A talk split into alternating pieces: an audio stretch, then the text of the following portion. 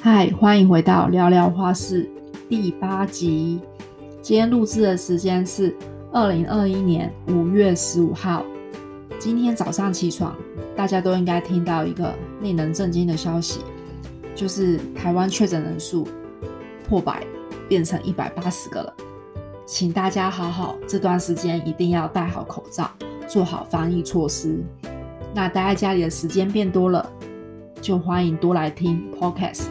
当你听到这集 Podcast，如果你喜欢我的内容，也请你务必务必帮忙帮我传给你的朋友，或是在 Apple Podcast 上面帮我点五颗星，或是你有任何的意见，也可以写 email 给我，或是你有想听的主题，都欢迎联系我，我会在一个工作天的时间答复你哦。自从那我们今天呢就要进入正题啦。新古典主义风格结束之后呢，其实就开始了彼得麦雅斯的风格。彼得麦雅斯风格其实它是比较是属于偏向封闭内敛。那因为这个时期呢，其实它是有两个虚构人物来创造出这个名词。有一位先生呢叫做彼得麦先生，另外先生是巴姆麦雅先生，而这两个人名字缩写成变成彼得麦雅。那彼得麦雅其实它有点类似。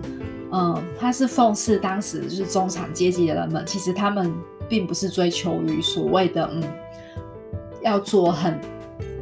雍容富富贵的那种就是阶级，他们呢反而是比较追求于就是在自己家里的内装部的布置跟设计，所以这个时期并没有所谓特别的建筑风格，而这个时期的人们呢，其实就是因为他有点讽刺他们胸无大志，那有点类似像是我们在中国。我们常说的道家思想，那道家思想又是比较走嗯朴实无华的感觉，而这个时期的人们，彼得麦雅时期的人们，他们呢会比较重视家里的风格，有田园风格，比如说的壁呃他们的壁画啊，还有就是家里的那种挂的画作，都会是以田园时期的内装风格比较多。那他是形容说，就是小资这些中产家族跟小资家庭的人呢。他们呢，就是宁愿待在家里无所事事，什么事都不想做，他也不关心任何的时事、商业的行为，所以呢，他才会说他是属于一个比较封闭、内敛的一个时期。那这个时期的人们呢，他们喜欢就是家里的那个桌子跟椅子会是印有。金色的金边的物品，然后呢，上面有花卉条纹的墙纸。那其中呢，他们最常用的花是用勿忘我，还有山茶花、蔷薇，还有茉莉花、丁香花、紫罗兰这些来进行室内装饰。其实，哎，你们有没有发现这些花都是比较属于，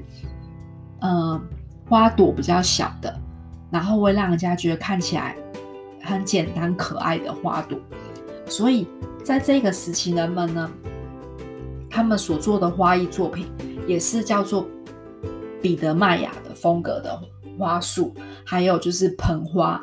那彼得麦雅到底是怎么呈现？它其实就是一颗球剖成一半，那我们要用剖成一半的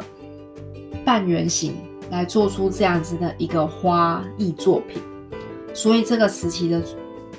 作品会是以叫彼得麦雅式的风格为主。那彼得麦雅式风格结束之后，就会进入到下一个时期，叫历史主义的风格。那因为历史主义风格其实它跟任何花艺创作完全没有任何的关系，所以这边也只会做简单一点点的介绍。历史主义风格主要是源自于，呃，因为前为什么会叫历史主义风格？好。其实就是因为前面有叫新古典主义等等的这些风格，所以呢，它其实历史主义风格它就是延续了当时的新古典主义的风格，然后又融合了罗马新罗马风格，还有新哥德式的风格而成的，所以它就自己自成一个，变成历史主义风格。那我们这一集就先介绍到这里，明天的下一集会介绍新艺术时期的风格。那我们明天见，拜拜。